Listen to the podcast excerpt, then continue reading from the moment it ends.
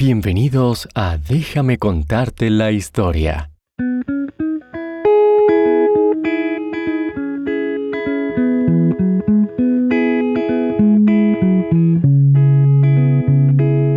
Este programa también está disponible en inglés como Bedtime History.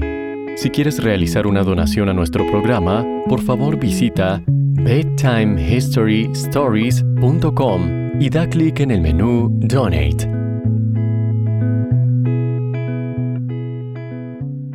¿Alguna vez has oído hablar de Super Mario Bros. o La leyenda de Zelda? ¿Has jugado estos juegos en un Nintendo? Hoy Nintendo es reconocido en todo el mundo, pero no siempre fue así. La mayoría de personas no saben que la compañía existe desde hace más de 100 años, mucho antes de que se inventaran los videojuegos.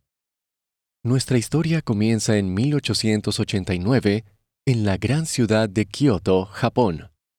En Kioto vivía un hombre llamado Fusahiro Yamauchi. Fusahiro estaba casado, tenía una hija y era un emprendedor. Un emprendedor es alguien que tiene grandes ideas y comienza nuevos negocios. Fusahiro pensó en abrir una tienda para vender cartas o naipes que se usaban para jugar Hanafuda, un juego japonés. Sus cartas estaban pintadas a mano y decidió llamar a su negocio Nintendo Kopai. Las cartas de Fusahiro fueron muy populares en Kioto y vendía tantas que no tenía tiempo para pintarlas todas a mano.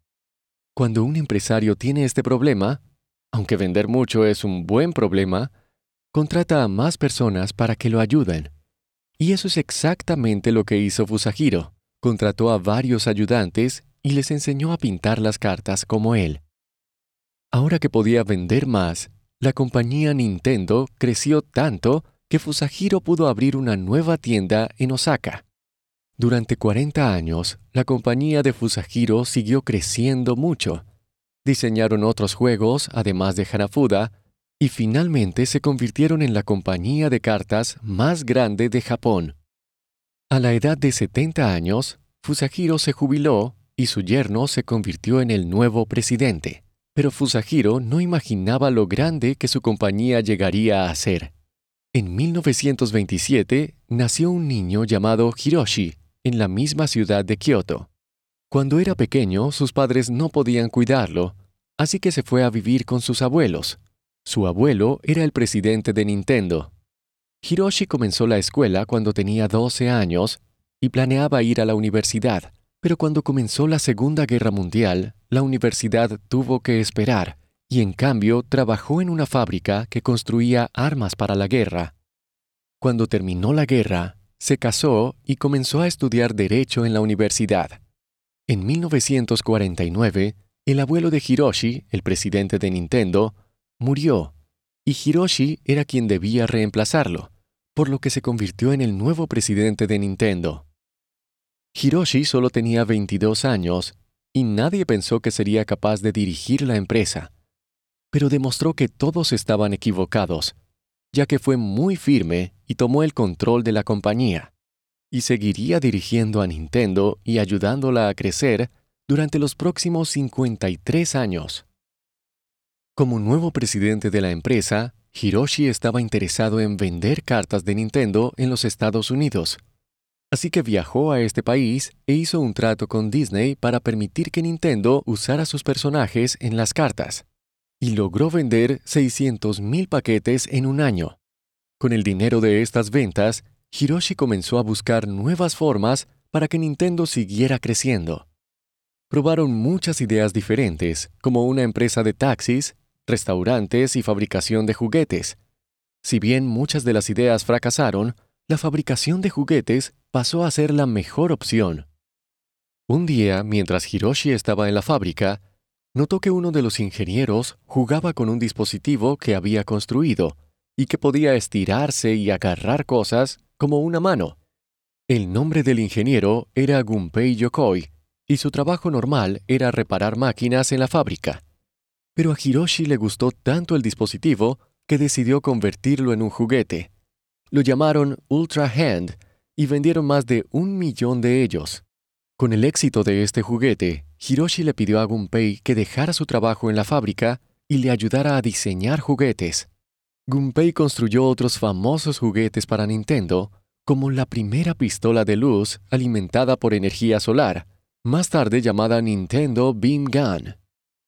En 1972, la compañía estadounidense Magnavox lanzó una de las primeras consolas de videojuegos para el hogar y la llamó Odyssey.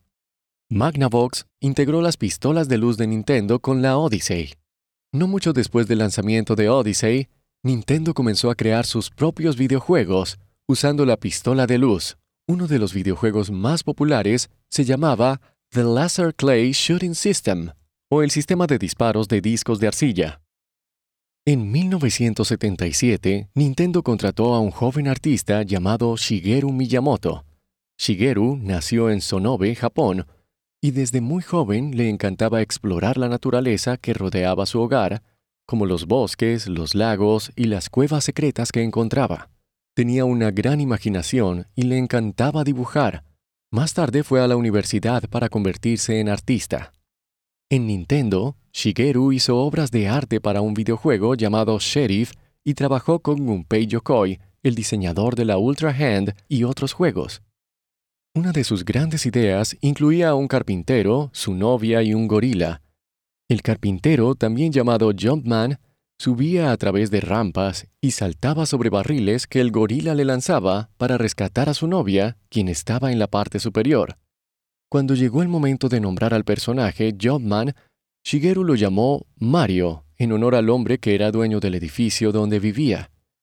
Llamaron a su juego Donkey Kong, y este llegó a convertirse en uno de los videojuegos más famosos de todos los tiempos. El siguiente gran invento de Nintendo fue un dispositivo de juego portátil llamado Game ⁇ Watch, que incluía un juego simple y un reloj. Game ⁇ Watch fue muy popular y le dio a la compañía más dinero para inventar otros dispositivos nuevos.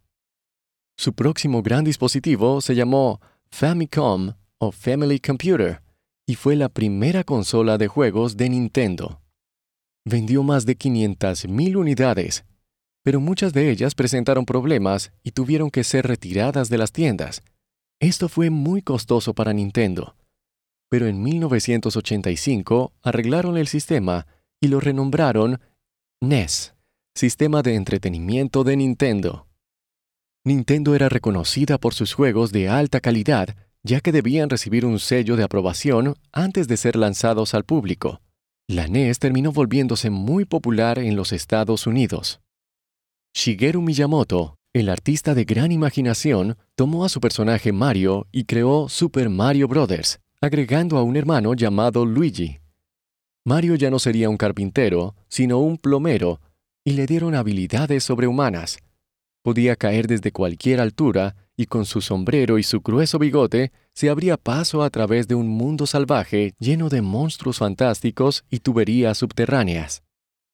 Al diseñar su próximo videojuego, Shigeru recordó su infancia llena de aventuras y de emoción al ver la naturaleza que rodeaba su hogar en Sonobe recordó haber encontrado una cueva oscura y explorarla junto con las laderas y los lagos. Decidió que en su próximo videojuego intentaría capturar la sensación de asombro que sentía de niño. En su juego, La leyenda de Zelda, un elfo aventurero llamado Link exploraría un gran universo en busca de la princesa Zelda. La leyenda de Zelda también se hizo muy popular y se han creado muchas secuelas bajo la dirección de Shigeru. El siguiente gran invento de Nintendo fue la Game Boy, diseñada por Gunpei Yokoi. Era un dispositivo portátil y era conocido por permitir juegos de alta calidad como Tetris, Super Mario Land y Pokémon. La Game Boy finalmente vendió 118 millones de unidades. La próxima versión de Nintendo se llamó Super Nintendo o SNES, e con gráficos nuevos y mejorados, y una gran cantidad de juegos nuevos. En ese momento, Nintendo comenzó a enfrentarse a la competencia del sistema de juego Sega Genesis, que incluía juegos tremendamente populares como Sonic. La PlayStation de Sony y más tarde el sistema de juegos Xbox de Microsoft también compitieron con Nintendo, que más tarde lanzó la Nintendo 64 con gráficos en 3D, la Game Boy Color, luego la GameCube y más tarde la Nintendo DS y la Wii. La Wii se convirtió en la consola de juegos más vendida de todos los tiempos, vendiendo 10 millones de unidades con juegos exitosos como Wii Sports, Super Mario Galaxy y The Legend of Zelda, Skyward Sword. A continuación se lanzó Wii U y finalmente su consola actual, Nintendo Switch. Incluso con toda la nueva competencia a lo largo de los años, Nintendo encontró formas de reinventarse y hacer que sus productos fueran diferentes. Con la Wii, Nintendo inventó un tipo de control diferente, también llamados nunchakus. Con Switch, diseñó una consola que se podía usar en el televisor o de manera portátil. Nintendo también continuó creando franquicias de juegos muy imaginativas, coloridas y familiares, como Zelda, Mario Kart, Metroid, Star Fox y Pokémon. Al final Nintendo tuvo éxito gracias al sentido comercial de su presidente, Hiroshi Yamauchi, y la creatividad de diseñadores como Shigeru Miyamoto y Gunpei Yokoi. ¿Te gustaría ser emprendedor algún día? Recuerda que un emprendedor es alguien que es creativo y presenta ideas para nuevos negocios. Si alguna vez realizaste una venta de pasteles o vendiste limonadas, estás practicando las habilidades para convertirte en un emprendedor. Recuerda, Fusahiro era un emprendedor cuando abrió su primera tienda de cartas llamada Nintendo. ¿Te gusta dibujar o tienes una gran imaginación como Shigeru y Gunpei? Si crearas tu propio videojuego como Shigeru, ¿De qué se trataría? ¿Cómo luciría? Cuando tengas tiempo, escribe tus ideas, haz algunos dibujos y describe cómo funcionaría. La creatividad, como otras habilidades, requiere práctica. Tómate tu tiempo para pensar en cómo puedes ejercitar tus músculos creativos e imaginar todo un universo como lo hizo Shigeru con la leyenda de Zelda.